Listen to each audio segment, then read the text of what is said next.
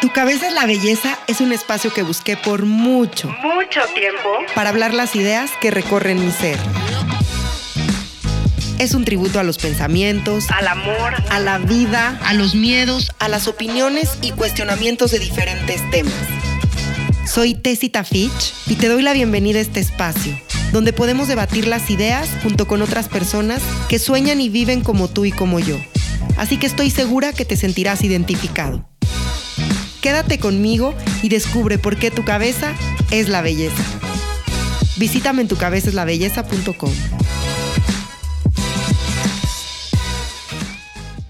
Hola, bienvenidos a un nuevo miércoles de Tu cabeza es la belleza. Soy Tessita Fitch y como siempre les digo, estoy muy contenta de poder tener este espacio y poder llegar a ustedes el día de hoy.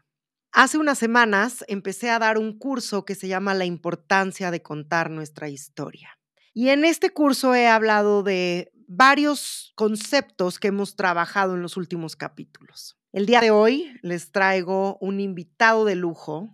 Es muy joven, es escritor y nos va a compartir todo su proceso, nos va a presentar su libro nuevo, nos va a contar su historia, cómo llega hasta aquí y cómo se conecta con esta pasión. Ahorita les voy a platicar un poquito más acerca de Pedro J. Fernández. Él es egresado de la Universidad Iberoamericana y en julio del 2010 abrió una cuenta en Twitter que se llama arroba don Porfirio Díaz. Esta cuenta está enfocada en la divulgación histórica y cultural de México a través de una sátira muy, muy peculiar. Te doy la más cordial bienvenida, Pedro. Gracias por estar en Tu Cabeza es la Belleza.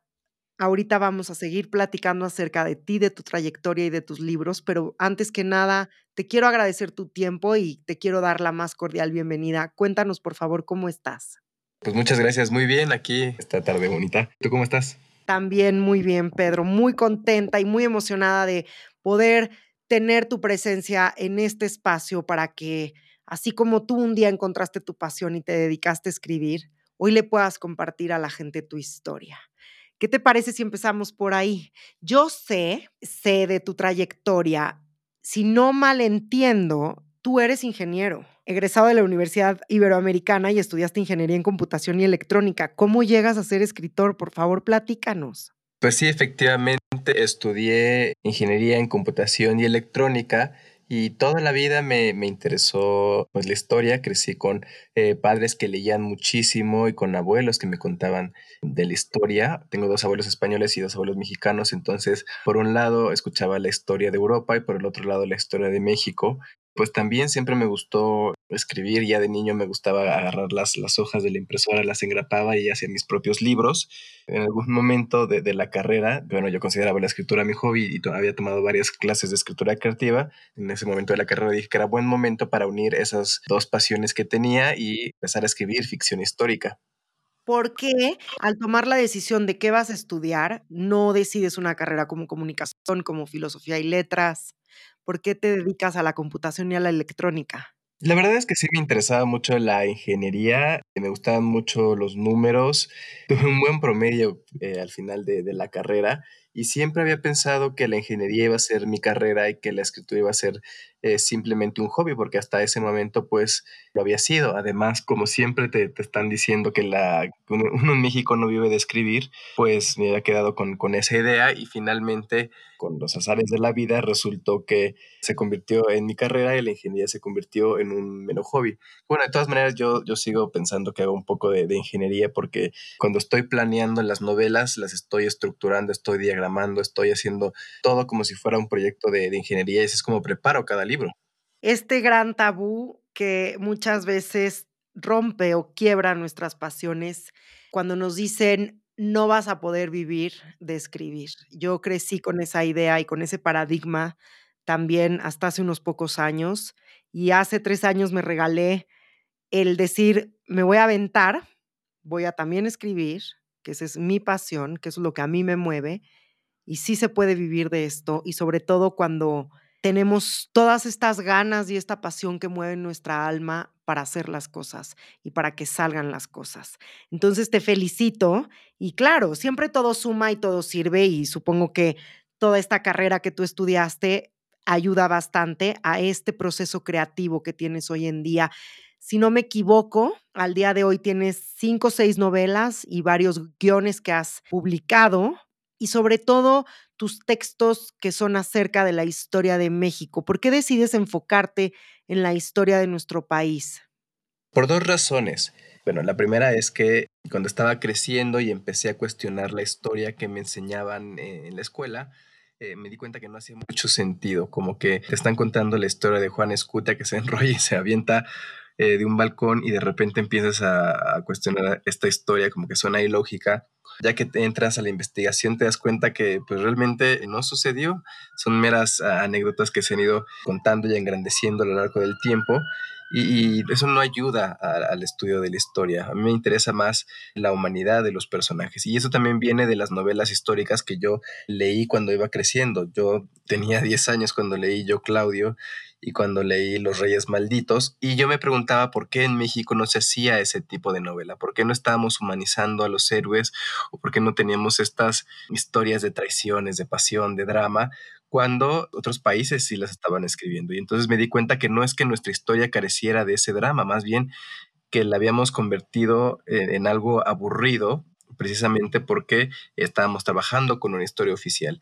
Entonces, cuando empecé a escribir, quise justamente replicar esos modelos de novela histórica y tratar de humanizar lo más posible a, los héroes y a los villanos de nuestra historia para encontrar justo ese punto medio, ¿no? Bajarlo de los altares y sacarlos del infierno y verlos ya como, como personas de su tiempo. Y eso a mí me, encanta porque siento que ya no son estos personajes lejanísimos en la historia, sino que son tal cual personas en las que podemos encontrar similitudes o en las que podemos generar ya odio o amor o algún sentimiento de, de admiración que antes no teníamos porque eran figuras meramente acartonadas y que muchas veces la historia no se cuenta como es, sino como la persona quiere que sea. Y creo que ahí también se va perdiendo mucha información. En mi taller de la semana pasada hablaba acerca de estos dos conceptos de cuando escribimos, cómo nos vamos haciendo preguntas y nos vamos cuestionando a lo largo del proceso creativo y sobre todo cómo observamos. Y justo ayer, en la clase de ayer, hablaba de lo difícil que es la investigación. Cuando escribimos sobre novela histórica o estos hechos históricos, hay que investigar bastante.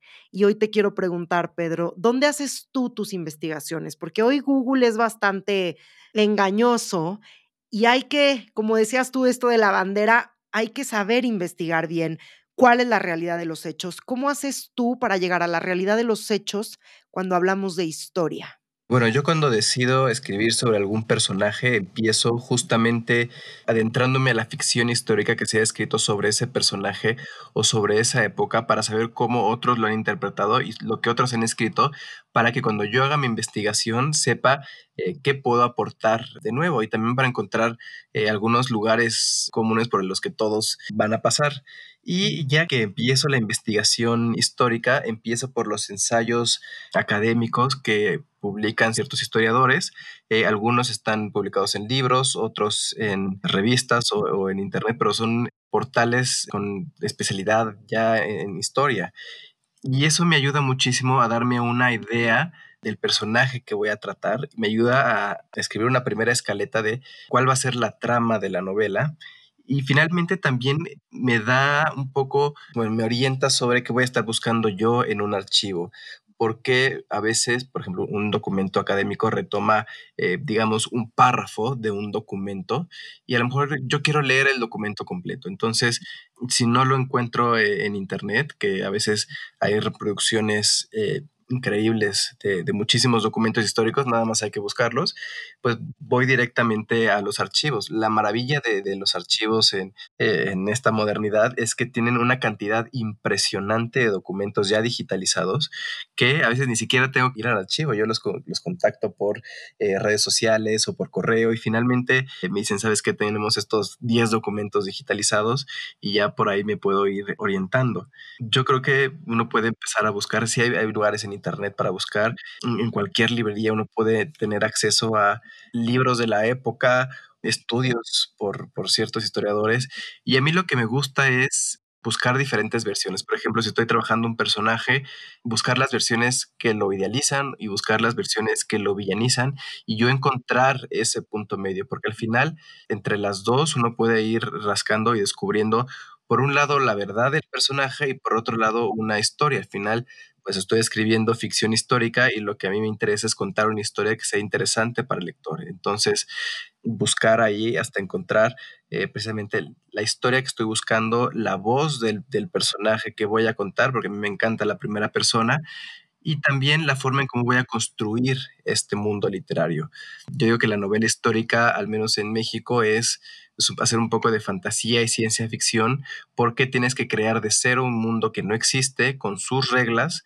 Para eso yo no lo puedo inventar así de la nada, tengo que hacer también una investigación precisamente de cómo eran las ciudades, cómo vestían, cómo comían, cómo hablaban, para que la recreación sea lo más fiel Así voy investigando el personaje, la época, los personajes que orbitaban alrededor del personaje principal y todo va en, búsqueda de una línea narrativa que me permita contar esa historia. Y tocas un tema muy importante, Pedro, que es la responsabilidad. Entre líneas, con lo que nos acabas de compartir, hablas de esta responsabilidad de la investigación, de utilizar estas fuentes fidedignas para, como dices tú, poder contar esta historia de manera fiel y también de manera verídica.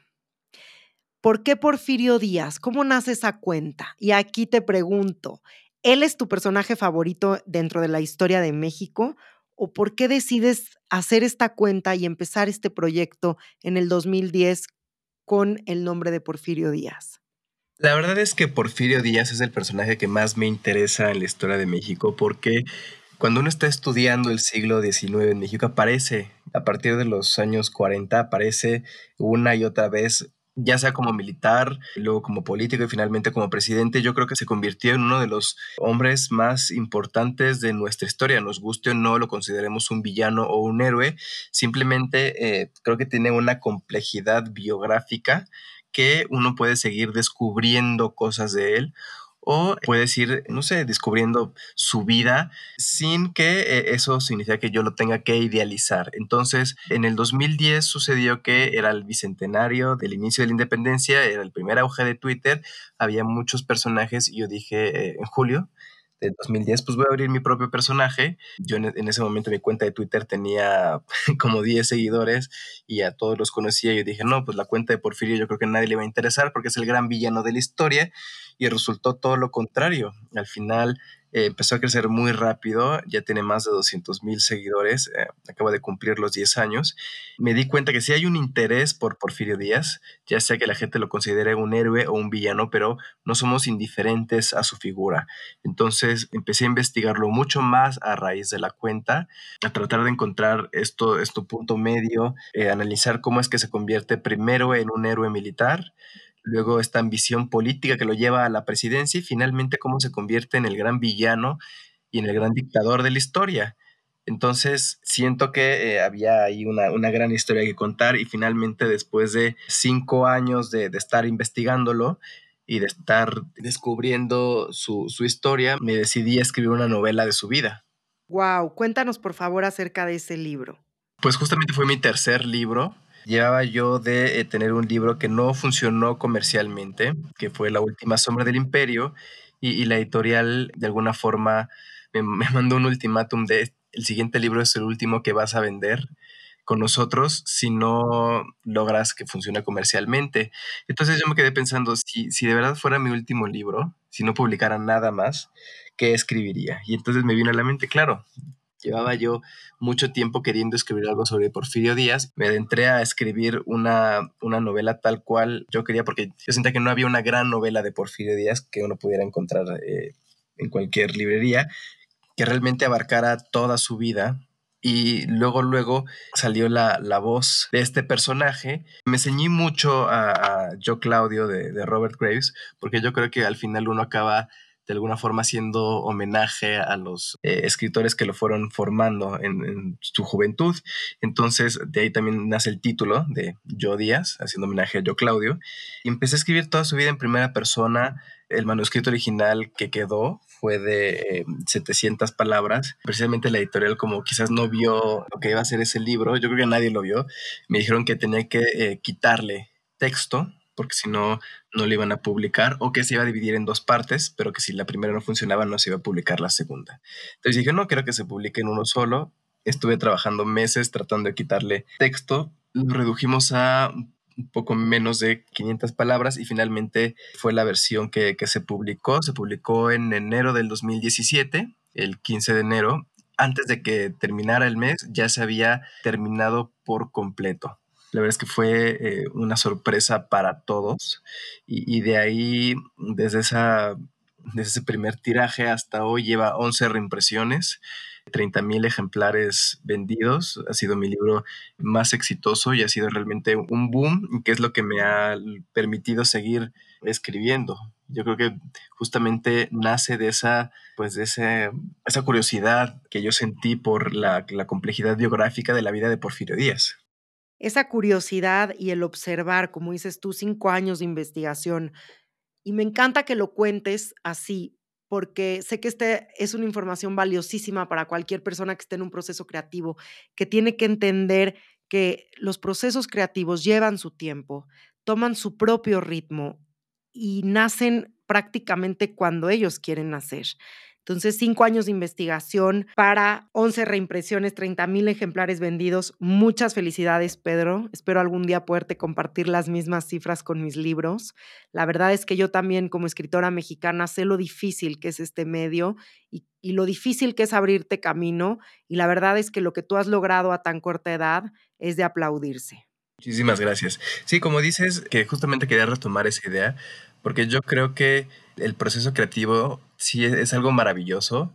Para mí, eh, ponerme en voz de otro personaje es, eh, es realmente una aventura.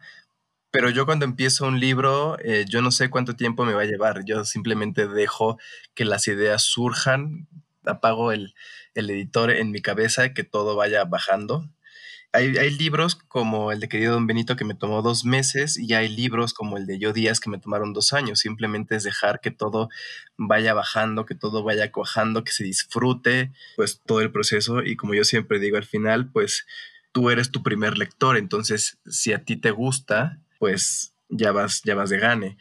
Y, y, esa parte de que a ti te guste es estar trabajando, estar disfrutando y que te emocione todo el proceso para que al final le emocione al lector.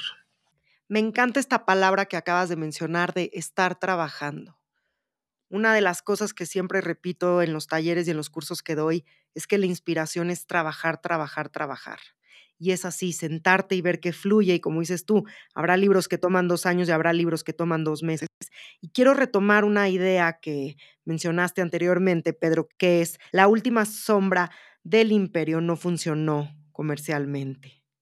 A veces le tenemos tanto miedo al fracaso. Me encanta que hables de este tema y cómo a partir de eso tomaste impulso y lo volviste a intentar y triunfaste. Hoy yo los quiero invitar a ustedes, a todos los que nos escuchan, a que verdaderamente ya no sigan atados al miedo al fracaso, porque eso no los va a llevar a ningún lado y solo los va a tener en su zona de confort. Así que te felicito por tomar este paso. Muchas gracias. Sí, justamente a partir de ahí entendí muchísimas cosas. De hecho, yo siento que mi carrera, aunque ya digo, ya tenía dos libros publicados, que mi carrera empezó con Yo Díaz porque fue la primera vez que escribí un libro sin miedo, porque como lo estaba escribiendo para mí, me dejó de importar lo que iba a pensar mi familia o mis amigos o mi pareja o mis lectores. Estaba yo escribiendo lo que yo quería contar. Porque a veces, y me ha pasado mucho cuando hablo con personas que quieren empezar a escribir, me dicen es que tengo una idea buenísima, pero no sé qué va a pensar mi mamá o qué va a pensar mi abuelita. Y entonces empezamos a ponernos eh, excusas. Y por eso digo, cuando tú eres tu primer lector y te cuentas la historia a ti y solo para ti te olvidas de los demás, creo que se te quita ese miedo que tienes para escribir. Y al final, de verdad, cuentas la historia que tú quieres contar sin necesidad de, pues, de, usar a los demás como, como excusa. Me encanta lo que acabas de decir. Gracias por compartirlo y porque estas palabras hayan salido de tu boca, porque es un mensaje que le quiero compartir a todos mis alumnos de este curso que se titula La importancia de contar nuestra historia, en donde yo repetidamente les digo que suelten el, el miedo y que no importa si no vamos a tener lectores, con que nuestra historia sea contada para nosotros mismos y cambie nuestra vida, ya cumplimos el objetivo. Y ya si podemos cambiar la vida de una sola persona más, está maravilloso. Ahora imagínate con 30 mil ejemplares vendidos, todas las vidas que no puedes cambiar. Entonces, gracias por compartirnos esta joya y este tesoro de decir, a veces la historia me la tengo que contar solamente a mí mismo y con eso es suficiente y dejar de poner expectativas de que si el otro nos va a aprobar o no.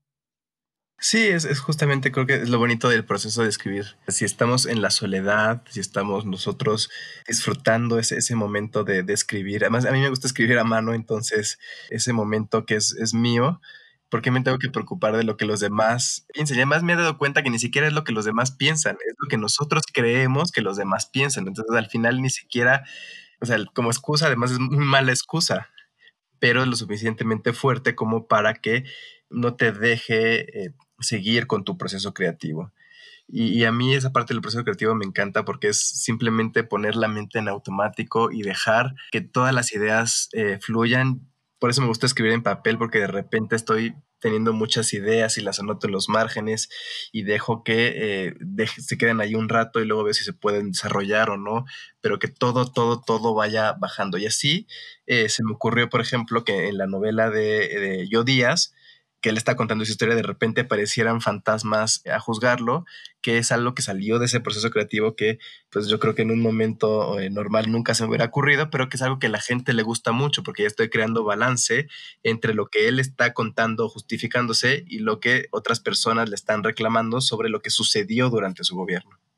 Y que además es algo que a todos nos pasa. O sea, estos fantasmas es como nuestra voz crítica, que todo el tiempo está dentro de nosotros y exactamente como lo dijiste, muchas veces creemos que el otro nos va a juzgar cuando el otro en realidad ni siquiera nos está poniendo atención. Porque hay que recordar que el mundo no es como lo vemos, el mundo es como es y hay que fluir un poco más para justo lo que acabas de decir, soltar este miedo y decir, aunque nadie me vaya a leer, pero yo lo voy a escribir. Esa es parte de, yo creo, encontrar nuestro estilo, encontrar nuestra voz. Eh, en cuanto empezamos a soltar todo eso, es cuando de verdad, pues dejamos que la historia tenga vida, que el personaje tenga vida, que nuestra voz sea diferente a, a las de los demás y que nos demos la oportunidad de vivir experiencias.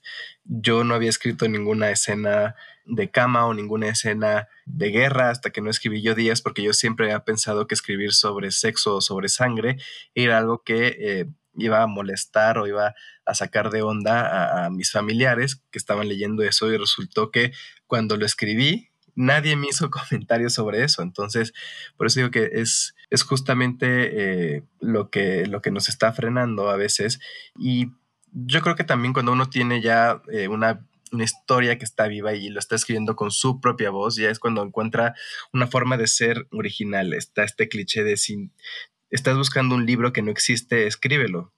Y yo creo que eh, aunque no lo estés buscando, tú puedes escribir un libro que no existe gracias a que tú tienes una voz propia, que tú tienes una forma particular de contar esa historia y que dejemos de tener ese miedo de es que yo no puedo ser como eh, el escritor que admiro o sea, tú no puedes ser como el escritor que admiras porque ese escritor escribe de una forma, él es como es y tú eres como tú eres. Entonces, eh, al final también es empezar a poner esas, esas perspectivas. Y es empezar a también respetar nuestra voz como escritores o como creadores, porque cuántas veces no nos ha pasado, a mí me pasó mucho tiempo cuando estaba en la escuela, que entras a estos concursos de escritura y de cuento y de tal, tal, tal, y por supuesto siempre nos acaban haciendo pedazos, pero es también entender que nadie nunca va a ser igual que el otro, porque cada quien tiene su voz propia y creo que el chiste está en empoderarnos de nuestra propia voz.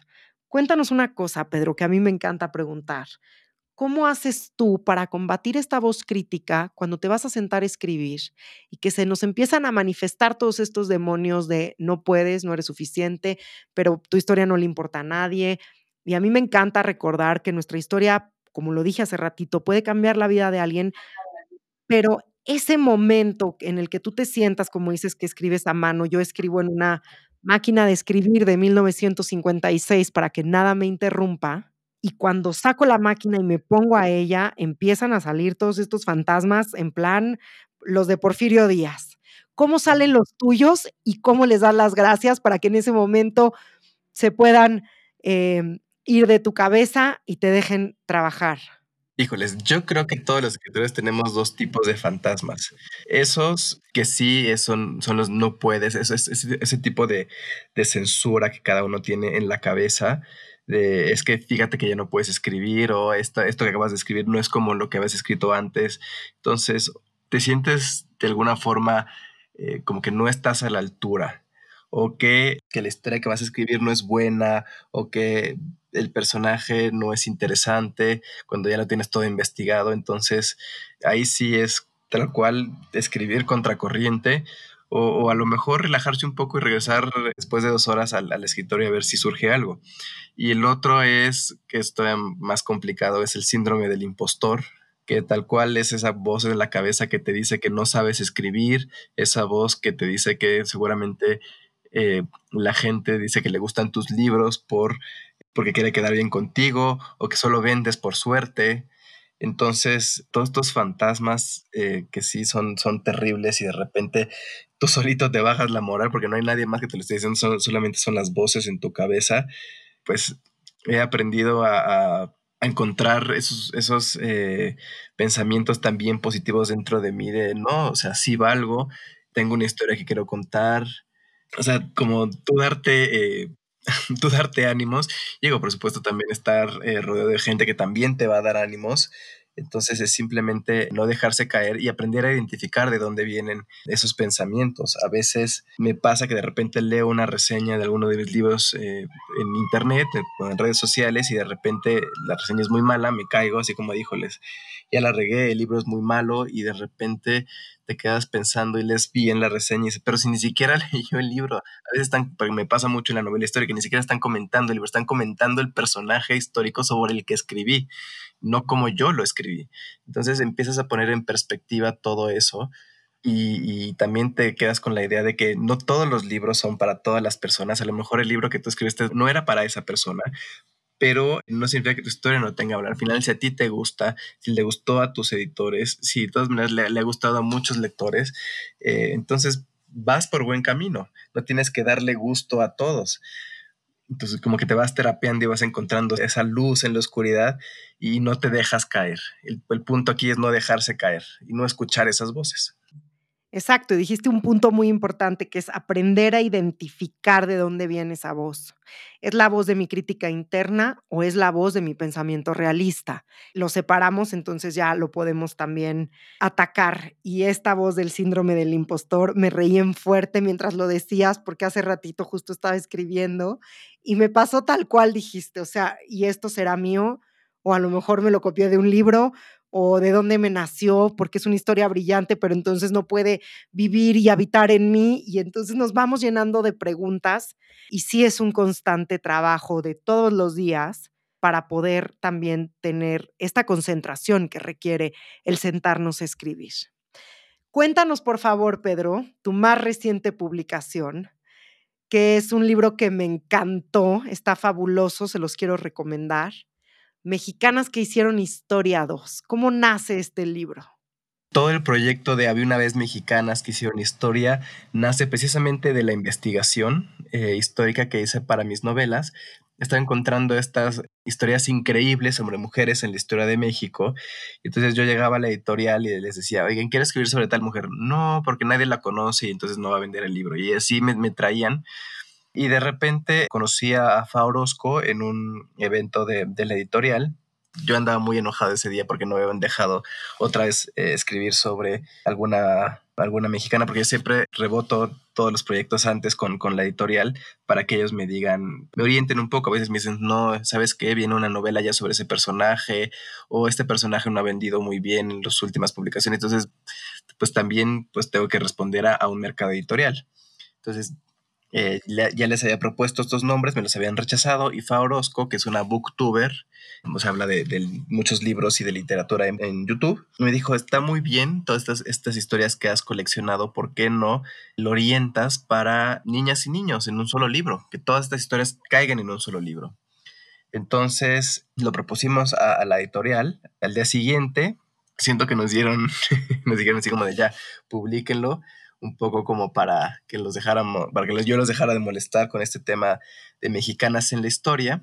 y de inmediato nos dimos a la tarea de hacer una lista de, mujeres que pudieran entrar en el libro. La lista era grande, entonces tuvimos que, que reducirla a 50 porque era el espacio editorial que teníamos. Yo escribí los textos y Fa Orozco pues se encargó de contactar a las ilustradoras y coordinar precisamente ese, esa unión entre el texto y la ilustradora, porque todo el, el libro está ilustrado maravillosamente. Y el libro salió el año pasado, también tuvo una eh, una recepción increíble, salió en marzo, no en abril. Y pues luego, luego empezó a vender un montón.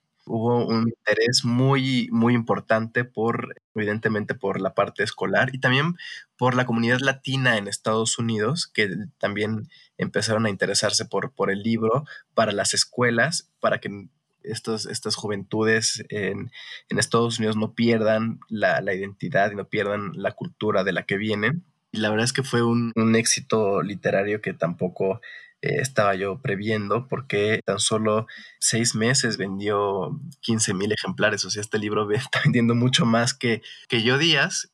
Y justo cuando salió, cuando salió el libro, me acerqué con la editorial y les dije, ¿saben qué? Me tengo más nombres para, para escribir una segunda parte.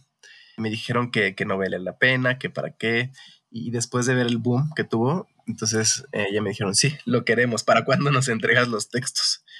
Entonces sí me di la tarea de escribir rápido, de volver a la, bibliografía y poder recuperar de ahí estas historias.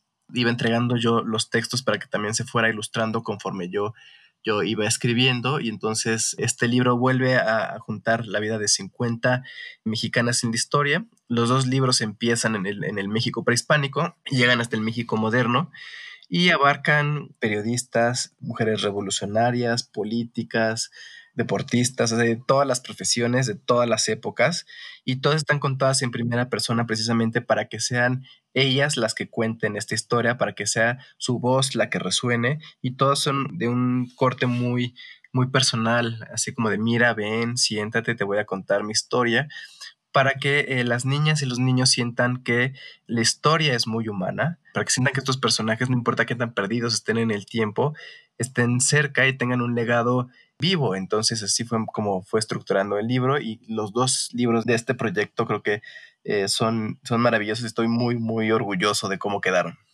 Cuéntanos, por favor, ¿quiénes son estas mujeres protagonistas de este libro? Porque si mal no recuerdo, hay unas en la primera parte y en la segunda parte vienen unas fabulosas.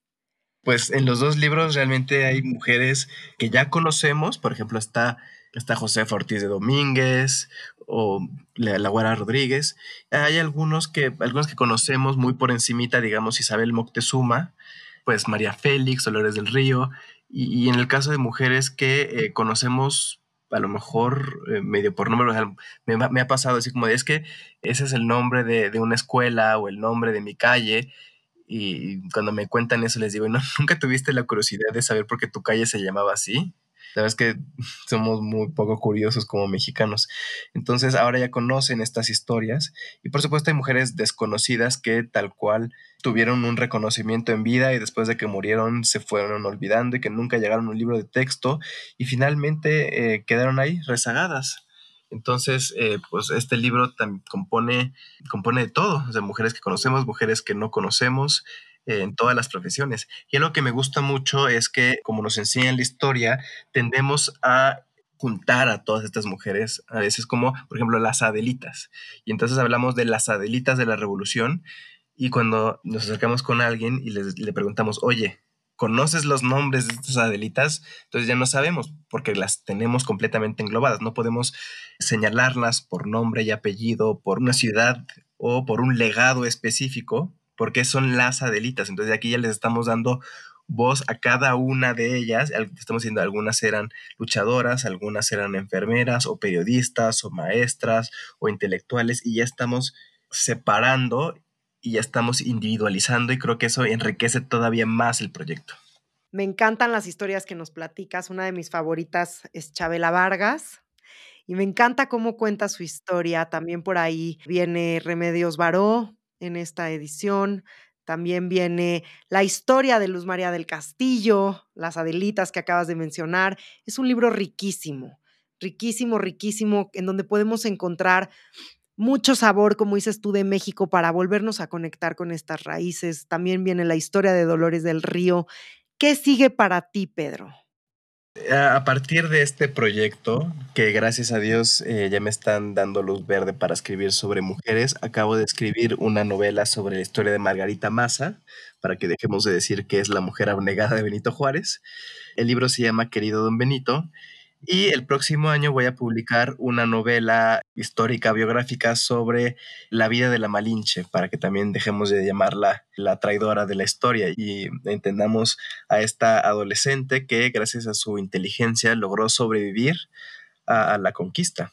Y me encanta que estas historias sean contadas por un hombre porque le das todo el valor y el significado de el empoderamiento de la mujer. Así que gracias también por contar nuestras historias y por poner nuestro nombre y nuestro sexo en alto, porque muchas veces, como dices tú, la Malinche y es esta revolucionaria en donde es traidora, pero también es conflictiva, y tú muestras estas historias con otro ojo la historia ha sido, se ha sido enseñada de forma machista, siempre vemos a los hombres y no a, las mujeres, y, si abrimos un poquito la narrativa, nos damos cuenta de la gran cantidad de mujeres que hay. Entonces yo espero que este libro eh, se lea por todos para eh, empoderar a, a, las mujeres, a las nuevas generaciones y que los niños también entiendan el extraordinario valor que tienen y que han tenido las mujeres en la historia y que de verdad no podemos contar ningún proceso histórico importante en México sin el protagonismo de las mujeres. Y en la medida que lo entendamos, vamos a dejar de decir que tenemos una historia machista, porque no tenemos una historia machista, más bien la hemos enfocado hacia allá. Entonces, eh, si estamos buscando la, la equidad de género, tenemos justamente que reconocer estas voces. Así es, y gracias por decirlo y gracias por mencionarlo. Y en este libro van a conocer la historia de mujeres que lucharon para abrirse paso y que efectivamente lo lograron. Como dice tu sinopsis, desobedecer a veces no le hace daño a nadie, y menos si es para cumplir nuestras metas, para luchar por nuestros sueños. Y si la vida nos queda corta, pues vamos a expanderla. Así que Gracias por también darnos este gran mensaje, Pedro, por invitarnos a todas las mujeres a expandernos y atrevernos a contar nuestras propias historias, porque nunca sabemos cuándo puede cambiar nuestra propia vida o la vida de los demás. Y bueno, muchas gracias por dejarme hablar de, de estas historias pues nada más comentar que yo lo considero un libro para eh, niñas y niños de 8 a 99 años, que es algo que yo escribí pensando en un libro que me hubiera gustado leer de niño, pero que lo pueden leer absolutamente todos. Exacto, escribiste para ti mismo lo que te hubiera gustado encontrar. Y ese es el tesoro, esa es la magia. Y fíjate, ya estás trabajando dos libros más cuando te dijeron que probablemente el que venía iba a ser el último. Así que te felicito porque te abriste paso y sigues adelante, que sigas caminando. Y hoy te quiero invitar a que nos compartas una frase. A mí me encantan las frases, Pedro. Y antes de irnos, preguntarte si te quedas con ganas también de decirnos algo más pues solamente que pues, sigamos descubriendo la magia de la literatura mexicana, que ahorita eh, estamos en un momento en el que estamos escribiendo como nunca sobre historia de México, que hay muchísimos autores que están llegando a, anaqueles y que yo creo que la novela histórica es un gran lugar para empezar a, redescubrir nuestro pasado y en la medida en que eh, entendamos de dónde venimos, pues vamos a saber hacia dónde vamos. Así es. Y ahí vamos a encontrar un nuevo camino con muchísimas posibilidades nuevas. Y hablando de la magia, te quiero contar que yo tengo un frasco que se llama el frasco de Tesi, que tiene 365 mensajes e intenciones. Y este frasco también tiene mucha magia. Espero que pronto me aceptes uno y que lo puedas recibir. Entonces vamos a ver qué mensaje nos dice el día de hoy. Aquí lo estoy sacando. Y dice, Está bien romper la rutina y está bien romper los paradigmas y está bien atrevernos a que cuando nos digan es tu última oportunidad, con ella nos abramos mil oportunidades más. Pedro, cuéntanos por favor en dónde pueden encontrar tu libro y en dónde te puede encontrar la gente que quiera comunicarse contigo. Pues mi libro, bueno, los dos libros de mexicanas ya están en todas las librerías en formato físico. Si no lo pueden buscar también en las tiendas digitales, si, no quieren salir de su casa por la pandemia. También está en formato digital y en audiolibro. Entonces, ahí sí está en, todos los lugares, no, no hay excusa para, para no leerlo. Y yo estoy recibiendo eh, siempre comentarios y sugerencias sobre, sobre libros, sobre historias que contar en mis redes sociales. Me pueden seguir en Twitter como arroba pedroj86, igual en Instagram como arroba pedroj86 y en Facebook como Pedro J. Fernández Escritor. Perfecto. Muchísimas gracias, Pedro. Te agradezco mucho tu tiempo que compartieras esta tarde conmigo para hablarnos de lo maravilloso que es contar nuestra historia. Muchísimas gracias. Y muchísimas gracias a ustedes por escucharnos en un capítulo nuevo de Tu cabeza es la belleza. Soy Tessita Fitch y hoy estuve con Pedro J. Fernández. Nos vemos la próxima semana. Gracias. Visítame en tucabezaslabelleza.com.